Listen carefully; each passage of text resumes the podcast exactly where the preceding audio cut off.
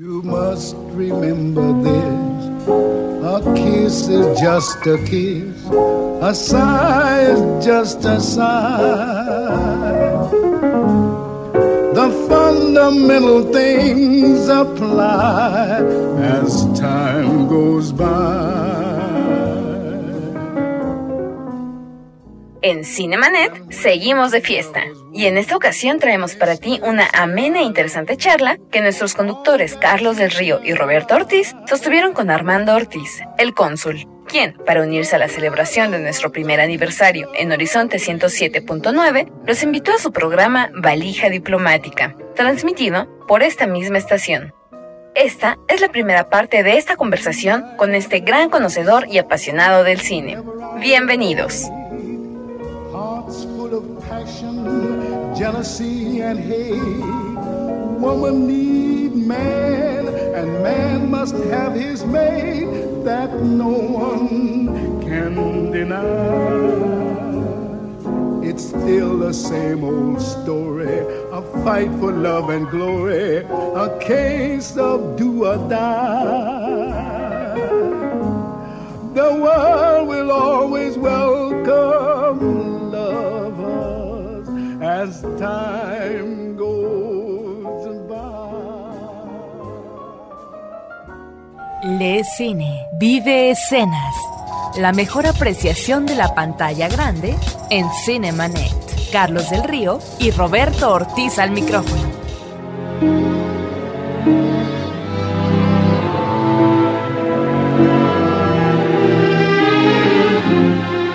Su servidor, Armando Ortiz, el cónsul, les saluda, les da la bienvenida a una emisión más de La Valija Diplomática, que en esta ocasión no es tan solo La Valija Diplomática, es una extensión de Cinemanet, celebrando su primer aniversario al aire, del cual estamos muy contentos, muy orgullosos.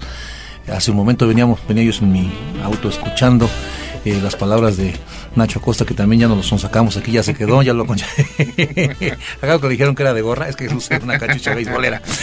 Eh, y bueno, pues este, sí concuerdo contigo, Nacho. Este, creo que la primera vez que nos fuimos a comer, que todavía guardamos grato recuerdo de esa comida, eh, y platicábamos de esto, ¿no? Que yo me siento siempre como una, siempre me he sentido, me han hecho sentir como pertenecer a una familia, ¿no? Y este, y de verdad, si te decía yo, oye, ¿por qué no hacemos esta Inter, esta interacción, ¿no? este principio interactuante y que digamos hasta en los promocionales nos anunciemos unos a otros y todo, ¿no? Yo de hecho pues con Dagmar más o menos así siempre nos mandamos estrujos, como ya le dicen, ¿no?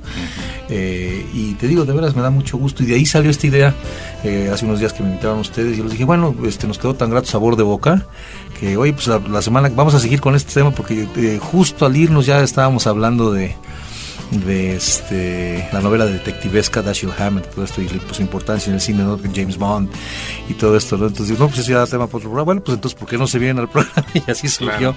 esta invitación, me da mucho gusto, bienvenidos, caballeros. Este, pues ya no bienvenidos, ya nada más este pasen, síganle aquí en su casa. Hicimos una especie de juego de sillas musicales, ya me coloqué yo enfrente de lo que es el micrófono principal, muy entrecomillado, ¿verdad? que es el que da a la doble pantalla de cristal, como le llama el son jazzisticón Eric Montenegro. Y aquí estamos. Nuestra dirección en uh, internet para que usted pueda tener acceso por la red de las redes es www.imer.com.mx. Repito, www.imer.com.mx. Ustedes asisten, eh, digo, um, se dirigen hacia la sección de eh, Horizonte, esa es la página del IMER, Horizonte, y ahí hay una sección que dice para escuchar en línea. Eh, tenemos reportes de que la señal está llegando muy nítida dentro del país, fuera de él. Ayer precisamente me habló mi amigo Daniel Herrera, este sensacional pianista cubano que viene llegando, de, ha estado aquí en la cabina con nosotros en la entrevista, y estuvo en Cuba, eh, y en Cuba nos escuchó, inclusive en estos momentos en Cuba, por razones, hay, hay ciertas dificultades con el Internet, y, pero dice que él nos logró escuchar muy nítidamente. Eh, nos han hablado de Madrid, de Dinamarca, de Los Ángeles, de un lugar, a la tierra de Clinton, Arkansas. También una ex compañera mía de la escuela, este, que, con quien acabo de entrar hace pocos días, pues le mandé la dirección. Me dijo, ya te escuché y hablaste de esto y de otro, y se escucha muy bien, no sé qué. Entonces, hasta en Arkansas nos escuchan, entonces muy bien. Y como dice Alberto Palomino, ¿y en Xochimilco qué horas son? pues también creo que en Xochimilco. No, porque fíjate que, este, por ejemplo, en Querétaro, en otros lugares, este, la gente, ah, yo no te escucho porque estoy en este Valle de Bravo. Porque como voy a Cuerna el fin de semana, pues entonces, y en Valle, entonces no puedo. No, ya no hay pretexto. Horizonte, se escucha en todo el mundo. Por eso les doy la hora de Beijing, por ejemplo, para que sepan allá que escucharme. Entonces, este, los cuates ahí, digo, se tienen que desvelar un poquito, pero no importa. Ya luego nos van a pasar la tecnología podcast nuestros compañeros de Cinemanet para saber cómo lo vamos a, afinando los horarios de otras latitudes, ¿no? En fin, esta noche abrimos con, eh, yo creo que el eh, más cinematográfico de todos los temas musicales, ¿verdad? Eh, yo creo que Casablanca es el referente inevitable de todas las generaciones que nos hemos acercado al cine, que el cine ha marcado nuestra vida de una u otra manera, que es lo que se les agradece a ustedes, que eh, ayudan muchísimo con su guía, eh, pues nos, nos, mantienen al tanto del acontecer cinematográfico, tanto en el ámbito nacional como en el internacional, pero sobre todo nos dan esta visión global, ¿no? de, de esta mirada del cine desde el cine y hacia el cine, ¿no? Entonces eso, eso es lo que yo creo que debemos estar muy contentos en Horizonte de tener esta emisión. Eh, se liga, porque el cine, pues eh, digo, la música es un elemento indisoluble del cine. Entonces, pues vamos a continuar con algo de música para luego ya entrar de lleno en el tema que nos habíamos prometido, que era James, Bond, en el cine, James Bond, para empezar. Y bueno, eh, eh, estimado cónsul, antes que cualquier otra cosa, igual agradecerte de parte de Roberto y del equipo de Cinemanet la invitación a continuar esta charla aquí, que además se complementa fabulosamente bien con los intervalos musicales. Como bien decías, el iniciar con la música de Casablanca, el iniciar con eh, la música de esta película que para todos los que estamos aquí, los cuatro que estamos aquí, incluido Nacho, eh, somos fanáticos de la cinta y tú en particular eh, que te recuerdo perfectamente bien recitando los diálogos de Humphrey Bogart. Aquí uno es, George, the world, she walks on a mine. Exacto. y aquí diríamos, de todas las cabinas del mundo entró en la nuestra. Nos cayó este ser, ¿no? Entonces, bueno, una anécdota muy importante ahorita que escuchamos a Dooley Wilson. Tú sabes que Dooley Wilson, contrario a lo que la gente piensa, es un excelente actor. Eh, y lo demuestra el hecho de que él no tocaba el piano. Y la gente piensa, es más, hay gente que te jura gente de esa generación que lo vio tocar el, piano en, Acapulco. Porque él, en efecto, fíjate que sus últimos años los pasó en Acapulco, sí es un hecho. Eh, pero hay gente que dice, no, yo lo vi, tocaba el piano en tal bar, en el bar del presidente, ahí estaba tocando el piano, yo lo vi. Y de verdad está consignado que él no tocaba, él le pusieron un, pianista atrás de la cámara y él imitaba los movimientos del pianista. Mm cantaba muy bien, tenía una voz muy afinada, muy entonada y era muy buen actor y lo hacía maravillosamente bien, pero no tocaba una nota. Uno de tantos mitos en torno a esta película, ¿no? Como el Play It Again Sam, que tampoco, eh, este Bogart jamás dice la frase, él además dice play este, en imperativo, ¿no? Porque está molesto, bueno, por las razones que ya todos conocemos. Entonces dice play it, o sea, se lo ordena, ¿no? Porque tiene 20 años de decirle que no puede Que esa, esa no. Eh, bueno, pues ahora sí, ahora la tocas. ahora sí, ahora, ahora, ahora, ahora, ahora sí toca, eh, muéveme la herida la llaga esta que estaba tan profunda. Bueno, seguimos platicando luego de Casablanca, de James Bond y otros temas aquí con los amigos de Cinemanet, celebrando un año de Cinemanet al aire. Eh, ahorita que hablabas de la Pantera Rosa, que en sí, bueno, es una especie de, novela detective, una saga detective. Claro, claro. Una comedia magistralmente llevada con el finísimo toque inglés de Blake Edwards. Eh, pues eh, otro tema también eh, del mismo autor de Mancini, de otra, otra musicalización que hizo para el cine, esto que se llama Baby Elephant Walk, que es el caminito de los elefantes de la película de Atari, si no me equivoco. Bueno, pues este, vamos a escucharla.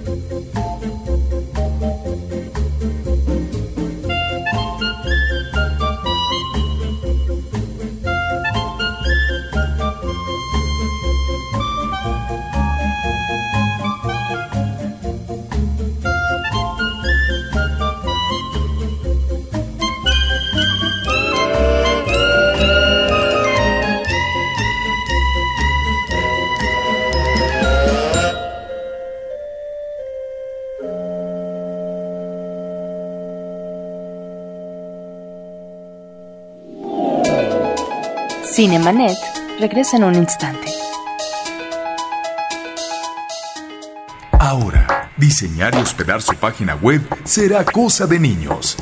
En tan solo cinco pasos, hágalo usted mismo sin ser un experto en Internet. Ingrese a suempresa.com y active ahora mismo su plan. Suempresa.com, líder de web hosting en México. ¿Quieres anunciarte en nuestros podcasts? Este espacio está reservado para ti. Llámanos al 2455-5096 o escríbenos a ventas arroba frecuenciacero.com.mx. No lo pienses más. Sé parte de la revolución publicitaria en Frecuencia Cero. Digital Entertainment Network. Si te interesa la salud de tus hijos, escucha Para Papás, un podcast de Frecuencia Cero, porque los niños no nacen con instructivo. www.frecuenciacero.com.mx Historias múltiples en tiempos cortos. Cinemanet. Regresamos.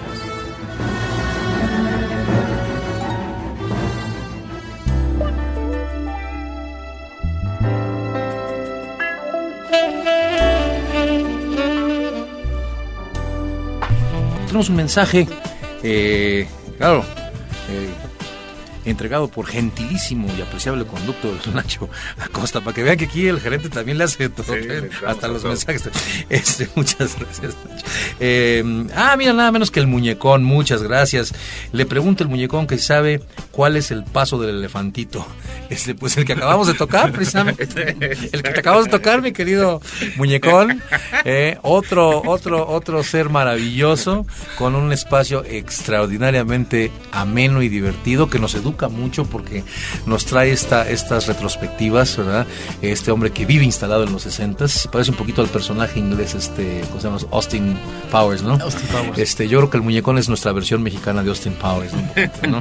Eh, claro que un poquito más educado y civilizado, mi querido muñecón. Eh, pues gracias este, por tu mensaje, a nombre aquí del el Pleno, ¿verdad? Un, vaya, un estrujote a la manera de Dagmar Ruiz para el gran muñecón.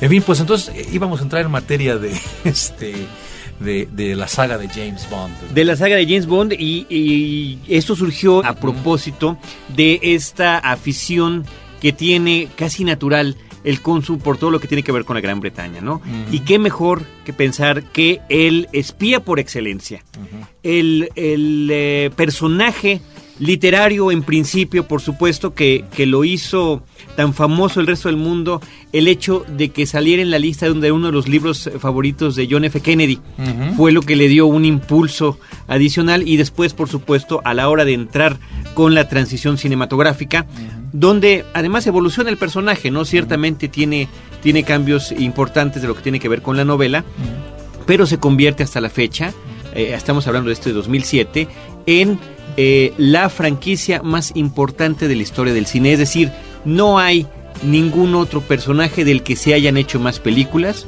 como es el caso de James Bond, con 21 películas oficiales. Ya Harry Potter ya lo mataron. sí, ya casi. Es un detective que tiene su magia, tiene su magia. Es otro, es otro tipo de detective, por supuesto. Pero, pero además es toda una institución, ¿no? James Bond es, es como un héroe inglés, este, creo que, o sea, yo supongo que deben de escoger qué tipo de lenguaje usa, con quién se junta, este, digo, independientemente de que eso lo hacen en la mayoría de las películas, es uh -huh. muy representativo, culto, ¿no? ¿no? Sí, uh -huh. y, y además, por lo que sé, hacen toda una cuestión de castings por todo el mundo. Es como, como, un, como lo del Festival de Montreal. Van buscando por todos lados. como cuando escogen al para hacer Lama, cada ¿no? película, ¿no? Exacto, es como escoger al Dalai Lama. Yo creo que es más complicado. más complicado. Porque sobre todo en esta ocasión en la que ya se despidió Pierce Brosnan del, del papel protagónico uh -huh. y de que hubo toda una cantidad de tinta virtual uh -huh. vertida en internet sobre quién podría ser el sucesor, opiniones muy fuertes de la gente sobre quién podría o quién no debería de ser, porque a la hora de que se anuncia a Daniel Craig, bueno, las, los, los ataques fueron frontales uh -huh. y por cuestiones eh, curiosas como decir que está muy feo para ser James Bond, uh -huh. ¿no? Se hizo una página de internet, craignotbond.com, y se amenazó con un gran, ahora sí que con un gran complot, complot. para eh, no ir a ver la película. ¿Qué tal? Pese a ello, eh, me parece que el equipo de producción, ¿no? Y quienes tienen además los derechos de las películas, la libraron y de manera ejemplar, porque no nada más eh, se atrevieron a regresar a contar la historia desde el inicio, partiendo desde el primer libro, adaptándolo por supuesto con las diferencias del contexto internacional que corresponde, sino eh, llevando al personaje a un extremo eh, pues mayor al que normalmente vive, eh, a su falibilidad también, ¿no? A todo este asunto de cómo llega a ser el hombre James Bond, el agente 007, porque cuando empieza la película todavía ni siquiera tiene esta categoría, ¿no? Entonces, retomar elementos clásicos y volver a reinventar desde el principio la saga, ¿no? Sí, además eh, esta evolución que tiene el personaje, esta, esta complicidad, esta red de complicidades entre el público y creadores, ¿no? Eh, eh, porque mm, esta protesta, este sentirte como tuyo y sentir el derecho a protestar. Por supuesto. ¿no? hay el antecedente, desde luego, por ejemplo, otro gran, otro de la larga lista de famosos detectives británicos en el cine, este... Sherlock Holmes. Sherlock Holmes. Este, eh, Conan Doyle llega un momento que lo mata, ¿no? En una de las novelas. Y este, la, furia del público lo hace reconsiderar. Y, revivirlo, Lo revive después de que cae en aquella cascada que, bueno, no se salvaba ni, ni este, ¿cómo se llama? Ni un político mexicano, este, en desgracia. Eh, y pues revive, ¿no? Y, sí. porque no lo dejó el público. Pero por la presión que sentía Conan Doyle de, de, tener que estar escribiendo constantemente sus historias y decir, pues, ¿cómo hago? Lo mato y ni así. Ahora, también lo interesante de James Bond es que es un personaje que se ubica muy bien a un contexto que si bien está manejado eh, a manera de ficción, finalmente se corresponde y resulta como una referencia. Si nosotros observamos eh, esta parte inicial del James Bond de Sean Connery, nos está remitiendo también de alguna manera a una situación geopolítica que es la Guerra Fría. Y si ubicamos a posteriores James Bond con otros actores, hay una relación con respecto a situaciones álgidas, difíciles que está viviendo el mundo a propósito del terrorismo, a propósito de guerras y demás. De tal manera que resulta un personaje que dentro de la ficción logra meterse muy bien en esta vertiente de una realidad geopolítica. Pero una de las cosas que a mí me llama la atención como público de James Bond son los arranques, los créditos. Que es la secuencia precréditos, ¿no? Sí, ajá, en donde hay una canción que además es muy, eh, está muy bien seleccionada y que además los créditos en sí han cambiado ciertamente, pero que es todo un portento visual, el manejo técnico que hacen. Creo que ese es uno de, las, ah, de, los momentos de arranque que permiten al espectador meterse ya a lo que va a ser la trama, la historia propiamente. Finalmente llegó a ser eh, cónsul eh, Nacho y Roberto como una fórmula que se ha respetado, aunque ha tenido sus evoluciones a lo largo del tiempo, y justamente lo que menciona Roberto es parte de eso, ¿no? Eh, primero, y esto lo platicamos también en Libro Albedrío en su momento, ¿no?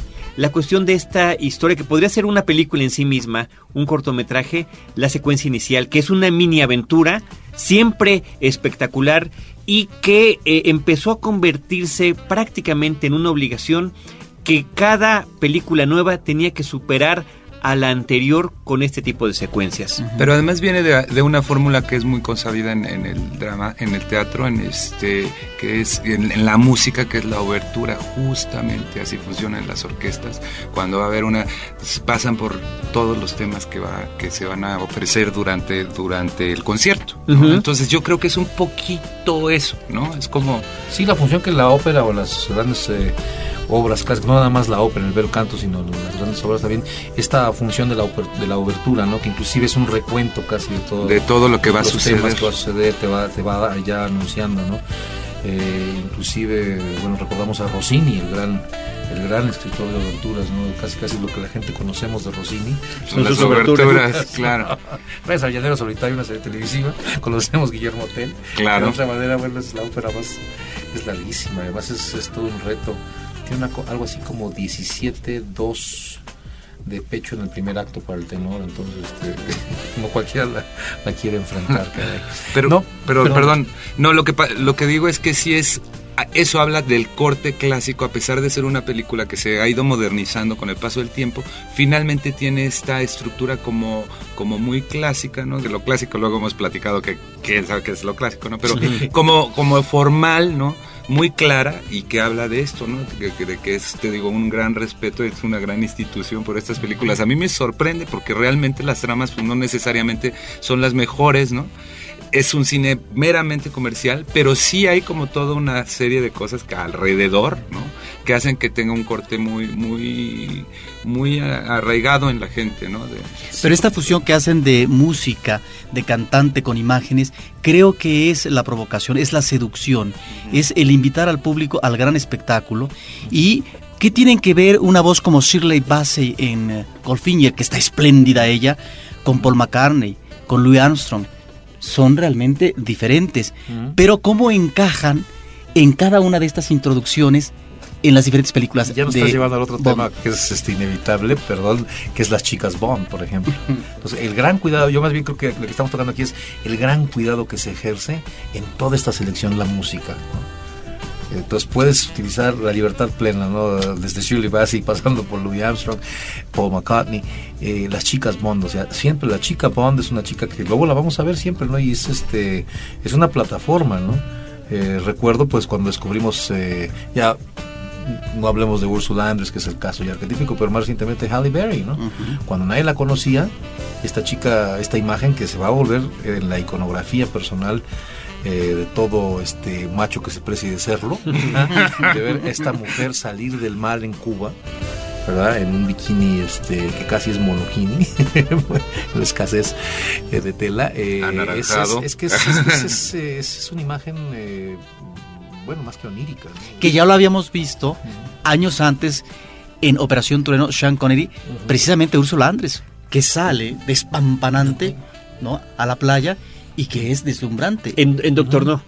Doctor No. En Doctor No, que es la primera película que, se, que se produjo y que por supuesto de lo que se trató justamente en esta cinta donde aparece Halle Berry, que eh, Die Another Day es como se llama, eh, es hacer, hacer una serie de homenajes a las películas previas de James Bond, ¿no? Y en este caso en particular de la imagen que estamos comentando es justamente el homenaje directo a la misma salida de Úrsula Andrés en eh, Doctor No, eh, en las Bahamas, cuando la ve por primera vez Sean Connery. Sí que más fíjate, también eh, se, permite la serie hacerse un, un, auto homenaje, ¿no? Ese es, ya es constante de la arrogancia, ¿no? Eh, y sobre todo, y un homenaje desde la comedia, ¿no? Una parodia que es el Casino Royal original, es una comedia, ¿no? Con un reparto espléndido. Increíble. lo, lo, cual te hace pensar por qué salió tan mal, ¿no? sí. Bueno, hasta Woody Allen hace un papel. Woody Allen. es el villano. Él es el villano. Peter Sellers. Peter Sellers, este, Peter O'Toole. Peter O'Toole. Que hay una escena que es de lo más anárquico. Eh, que están eh, una banda de gaiteros escoceses tocando y de repente se encuentran Peter O'Toole y Peter Sellers.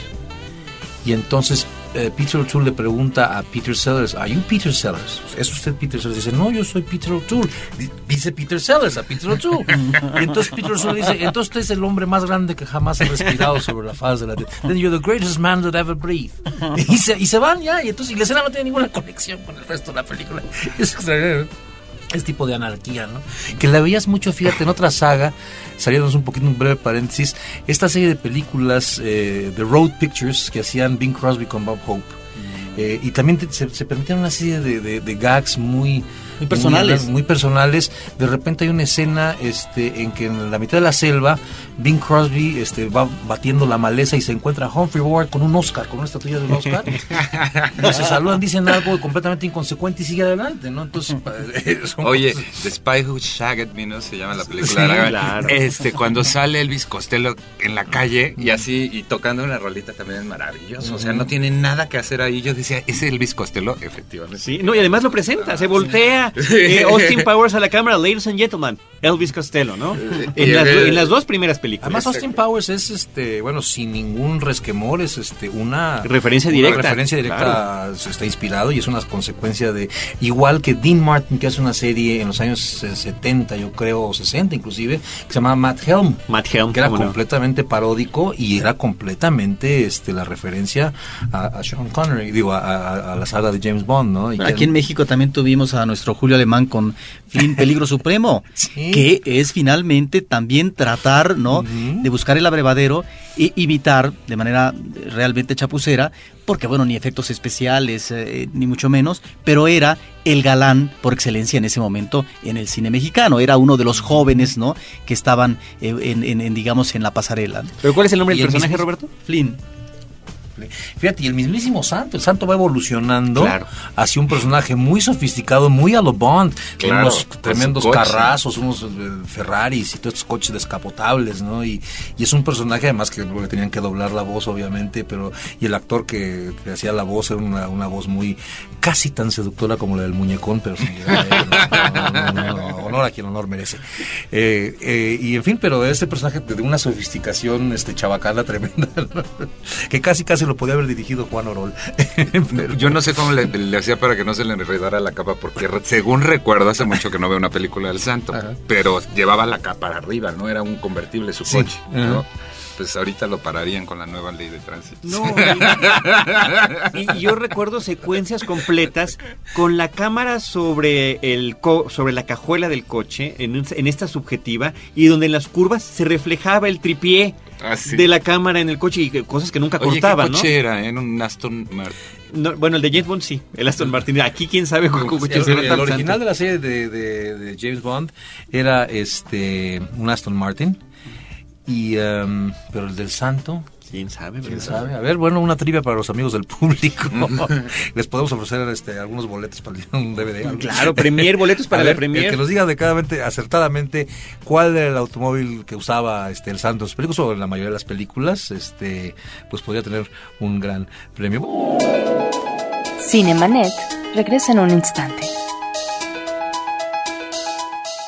¿Todavía no te animas a anunciarte en Internet? Nosotros tenemos un espacio reservado para ti. Llámanos al 2455-5096 o escríbenos a ventas arroba frecuenciacero.com.mx. No lo pienses más. Sé parte de la revolución publicitaria en Frecuencia Cero. Digital Entertainment Network. Lo mejor del diseño y las artes gráficas lo encuentras solo en CMYK, un podcast de frecuencia cero. La vida vista desde el fascinante mundo de los colores. www.frecuenciacero.com.mx CMYK presenta Los leones no son como los pintan. Los nuevos premios para diseñadores, creativos y artistas gráficos que buscan por medio de la expresión hacer un cambio en el mundo que les rodea. Diseña un cartel que hable sobre el calentamiento global, uno de los problemas ecológicos y sociales más importantes de nuestra generación. Consulta las bases en www.losleonesnosoncomolospintan.com e inscríbete a partir del 29 de junio y hasta el 20 de septiembre. Gran parte del dinero recaudado con este concurso será donado a Greenpeace México. Los leones no son como los pintan llega hasta ti gracias a Pigmento Design Studio, Frecuencia Cero, Eunoia School, adaspirant.com, Revista A Diseño, Revista Neopixel.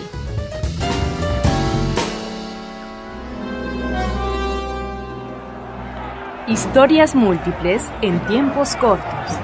Cinemanet. Regresamos.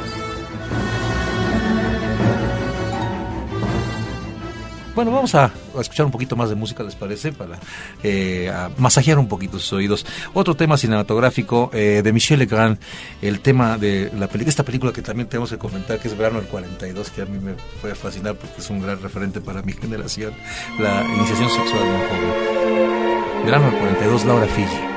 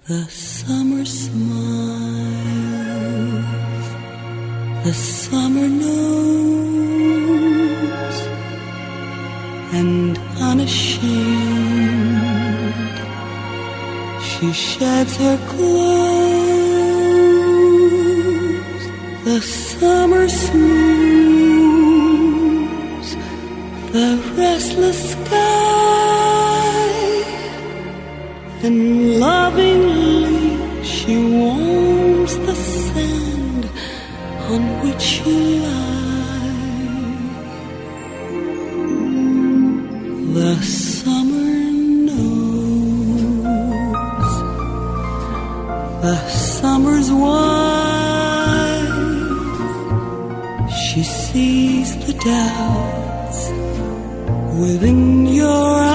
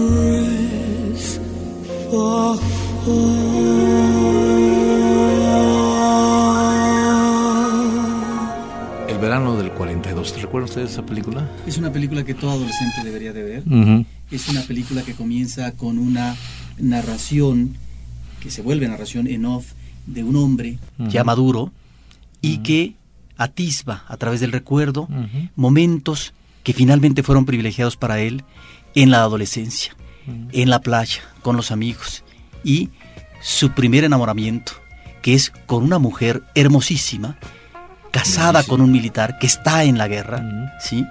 Y cómo aquí sí podemos hablar, es una película que ya el público ha visto y demás, un poco de la trama, y cómo este chico, ¿sí? Que está enamorado de, de- de ella, inclusive sus otros amigos, que comienzan ya de alguna manera a despuntar, a tratar de resolver esta necesidad eh, de eh, desbocarse sexualmente. Bueno, él se enamora, él se contiene, porque está enamorado de esta mujer hermosísima, y llega en el momento dramático en que ella recibe el telegrama que anuncia la muerte del esposo. Y es el encuentro feliz de este chico con esta mujer en momentos no de desesperación, sí de tristeza, en un encuentro sumamente conmovedor, elocuente, bellísimo. Es una de las eh, grandes escenas, yo creo, que nos da este director Mulligan. Maravilloso. En fin, sí, no, es que el cine tiene tantas, tantas cosas. Eh, los temas son los mismos, es el amor, eh, la pasión, eh, pero pues siempre llega alguien que tiene la creatividad de poder contarnos una historia de una manera diferente. Yo quería agregar algo que estábamos platicando justamente en el programa de ustedes, que bueno que ahora se se brincó. la versión este, es la versión extendida. No, que esta, esta, esta cosa que sucede con la música y con las grandes, inclusive desde el programa del Libre Albedrío que venían hablando de Elvis Presley, o sea, cómo hay temas que a lo largo de la historia, historia prevalecen, ¿no? Esta, los arquetipos griegos, lo que hablábamos un poquito ¿no? de los clásicos, este, cómo son historias del hombre que se han ido repitiendo y que justamente lo que, lo que cambia es como la forma de, captarlas, ¿no?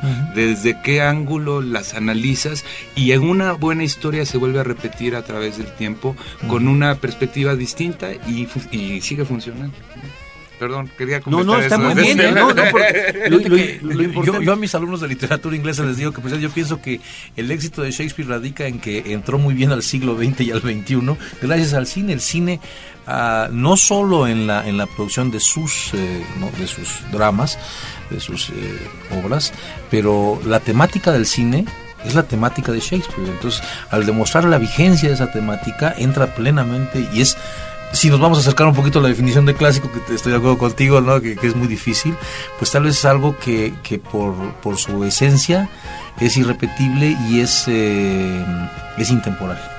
Entonces el tema sigue siendo tan vigente. Eh, eh, dos eh, amantes de hijos de familias rivales, como lo puedes hoy en día, de, como digo que es el punto tal vez válido de, de la horrorosísima puesta en escena de DiCaprio, de Romeo y Julieta, pero sí la rivalidad eh, sí existe con estas pandillas y todo, ¿no? o como lo hizo magistralmente el maestro Norman Bernstein en el Nueva York de pandillas de los años 60 con, con West Side Story, ¿no? Que este que es, Romeo y Julieta en Nueva York. Es un musical, ¿no? West Side Story. Amor sin, el famoso Amor sin barreras. El actor Living America, ¿no?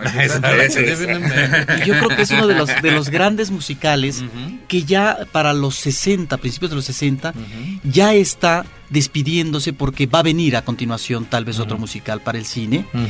Y en ese sentido la ópera rock, etcétera, de tal manera que creo que este es todavía de los eh, grandes musicales en términos de la coreografía, de la música orquestal, las, las canciones con, con esa precisión y una realidad que está ahí vigente a propósito de los migrantes latinos que están rivalizando en Nueva York. Qué, tema tan, tan, presente, ¿no? Tan latente el día de hoy. Y una Natalie Wood. No, bellísima. Tal vez. Creo que los actores y actrices tienen momentos que son muy. este emblemáticos en George Chakiris, que está muy bien, o Rita Moreno, espléndida, también. Todos, este, eh, digo, la, la, buena elección de un, de un reparto siempre se traduce en ello, ¿no? Como mencionábamos hace rato fuera del aire, ¿no? Que, que se habló en un momento dado de que, de que la, elección original para el eh, personaje de Rick Blaine en Casablanca era Ronald Reagan, este pésimo actor. Este, medio conocido. Medio conocido, este, ya, ya de su papel como presidente, no, cada quien tendrá sus opiniones políticas y como este no es un espacio político, no vamos a hablar de ello, pero, pero sí como actor fue pésimo el pobre. Fue mal actor. muy mal actor. Pero manejó muy bien eh, su carrera en términos eh, de proyecto porque también tuvo que ver con el sindicato de actores, un hombre que eh, logra irse colocando ir ascendiendo en función de intereses que se vuelven ya desde el cine intereses políticos. Claro. Y él tuvo un papel muy turbio ahí en el macartismo con esto, a través del sindicato de actores. Y podemos hablar de eso porque el macartismo es un, momento muy interesante, porque es, es, yo creo que el primer periodo crítico en la historia del cine, este nuevo arte, todavía muy nuevo. Eh, lo haremos después. Los créditos ya están corriendo. Cinemanet se despide por el momento. Más en una semana. Vive cine en Cinemanet.